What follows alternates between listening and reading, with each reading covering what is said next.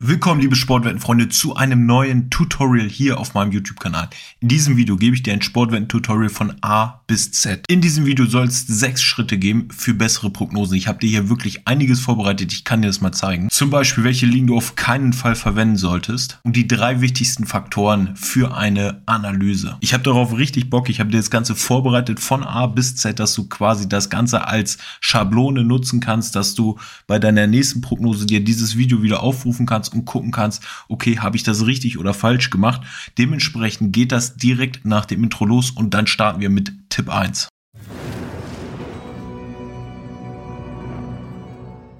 Ich sehe das Ganze so oft, dass wir zum Beispiel eine 2,08 Quote vorgeben bei einem Wetttipp, bei unseren VIP-Tipps und der Kunde spielt dann zum Beispiel, weil er nur ein Buchmacher hat, die Zweierquote an. Dieser Unterschied von 2,00 zu 2,08 mag für viele vielleicht marginal sein oder sehr wenig, sind aber letztendlich 4%. Und jetzt überleg mal, wenn du jeden Tag drei, vier Wetten machst, wo du am Ende des Jahres rauskommst, wenn du immer 4% liegen lässt. Das nur mal als Erinnerung, dass du wirklich dir immer rausschaust, wo ist die beste Quote, bei welchem Buchmacher. Schaut an, dass ihr in der Whitelist äh, die Buchmacher euch vergleicht, quasi wo die höchste Quote ist. Und dann habt ihr hier auf jeden Fall keine Quoteneinbüße. Du bekommst in diesem Video ein komplettes Tutorial. Wenn du noch meine Live-Analyse-Strategie möchtest, das würde jetzt den gesamten Rahmen natürlich sprengen. Mach einfach den Daumen hoch und wenn ich sehe, dass viele dazu Lust haben, mache ich dir auch dazu ein Tutorial.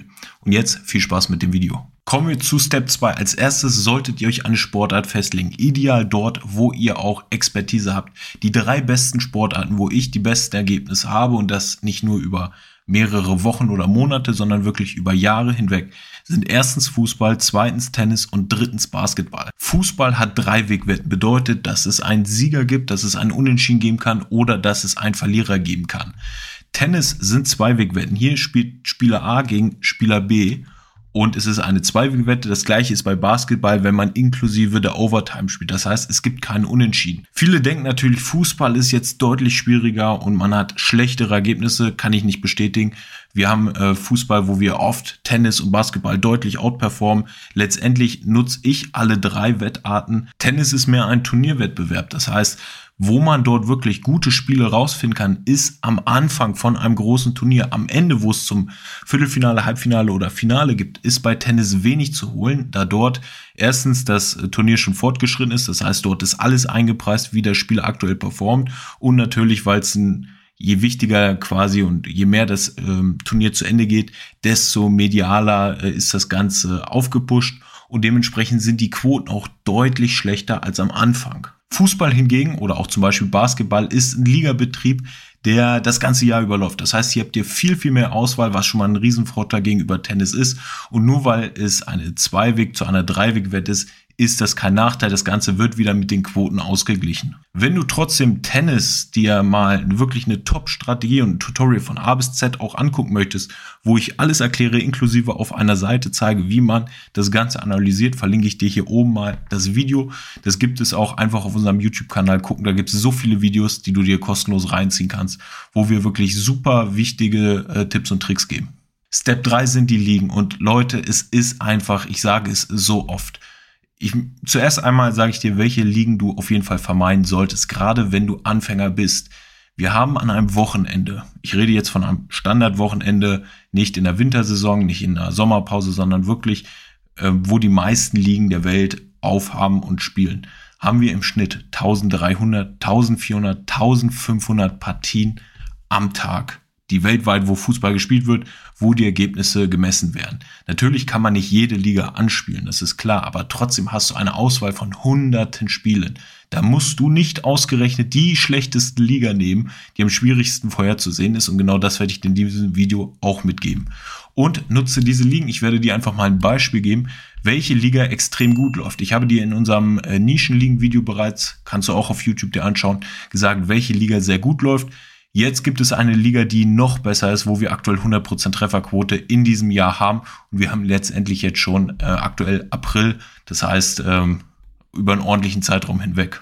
Step 3, die schlechten Ligen. Fangen wir damit an, das, was du bestimmt auf jeden Fall nicht beachten wirst.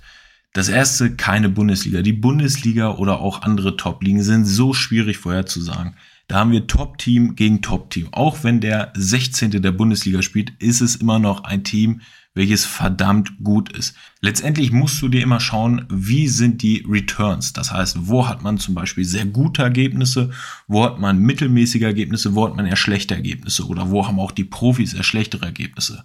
Und die Bundesliga zählt zu den Ligen, da gehören auch ganz viele andere Top-Ligen dazu, wo die Ergebnisse deutlich schlechter sind. Das heißt, die Bundesliga würde ich weglassen. Genau das gleiche mit der Champions League. Die Champions League ist noch schwieriger zu wetten. Warum?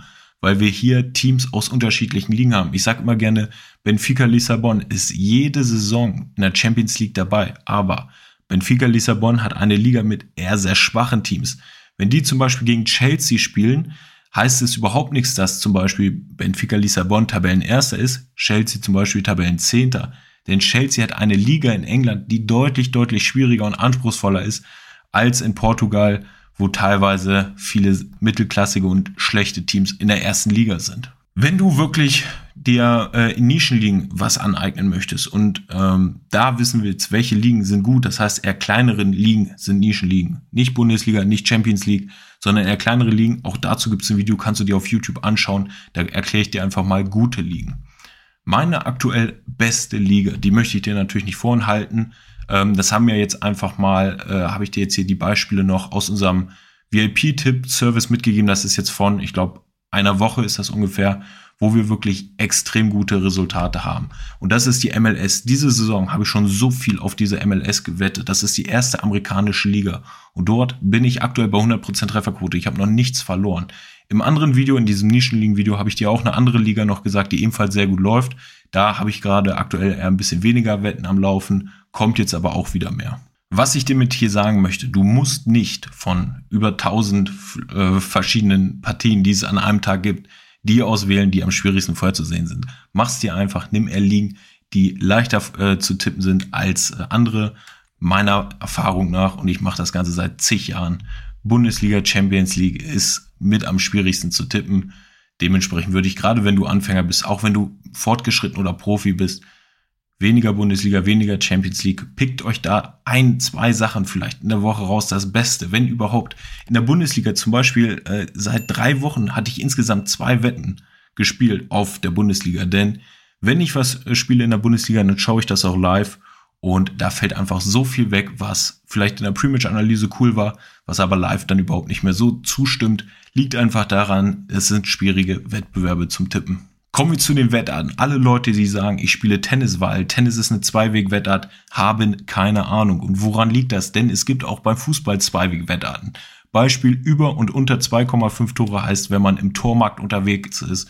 Aber auch wenn du sagst, auf Siegwetten zu gehen, kann man auch das Unentschieden ausklammern und das empfehle ich gerade dir als Anfänger. Lasst euch nichts von Leuten einreden, die sagen, ich spiele zum Beispiel Tennis, weil ich möchte das Unentschieden äh, ausgeklammert haben. Diese Leute haben absolut keine Ahnung. Ich möchte dir eine Wettart empfehlen, die das Unentschieden quasi ausklammert. Das heißt, die Wette Unentschieden ungültig, Asian Handicap 0, je nachdem, was du für einen äh, Buchmacher benutzt. Hier kannst du, da kommen wir auch gleich zu, wie man eine ähm, Analyse tätigt und vornimmt kannst du aber trotzdem, selbst wenn du sagst, ich gehe davon aus, dass dieses Team gewinnt, kannst du diese Wette absichern. Das ist eine Absicherungsstrategie, sodass du beim Unentschieden das Geld zurückbekommst.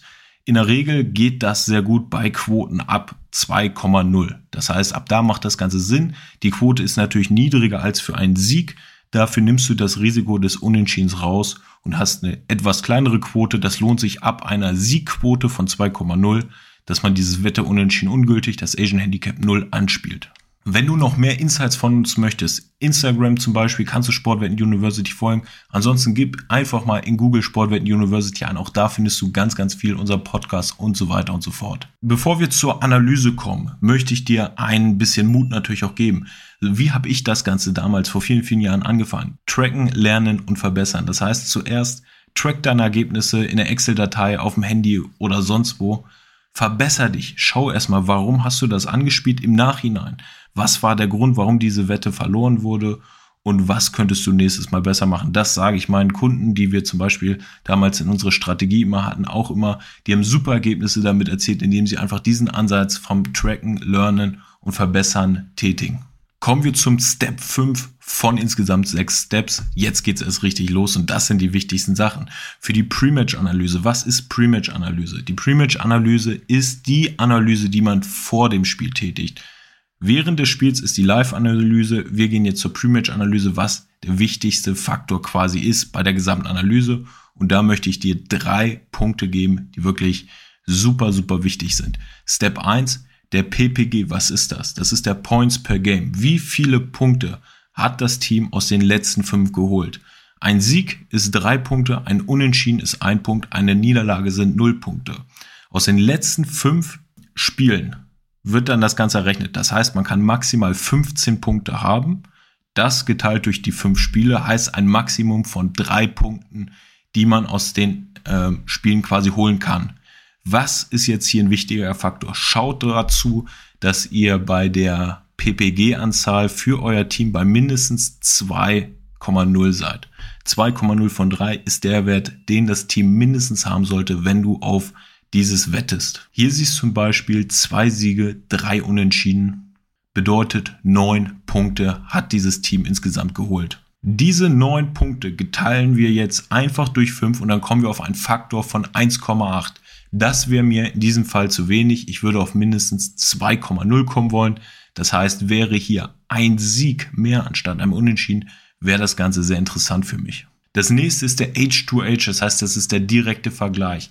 Es gibt Teams, die zwar sehr viele Punkte holen, also einen guten PPG haben, allerdings können sie gegen dieses eine Team nicht spielen. Als Beispiel, ich bin aus Hannover, viele wissen das ja, Hannover gegen Bielefeld. Weiß ich zum Beispiel, ist der H2H von Hannover gegen Bielefeld verdammt schlecht. Hannover hat die letzten sechs Spiele nicht gegen Bielefeld gewonnen, das weiß ich einfach aus dem Kopf, weil ich früher die zweite Liga komplett alles analysiert habe und bis heute noch teilweise die ganzen Statistiken im Kopf habe. Hier seht ihr zum Beispiel einen sehr guten, das ist jetzt einfach nur ein Beispiel, ich wollte nicht lange suchen, von Ajax gegen Emmen.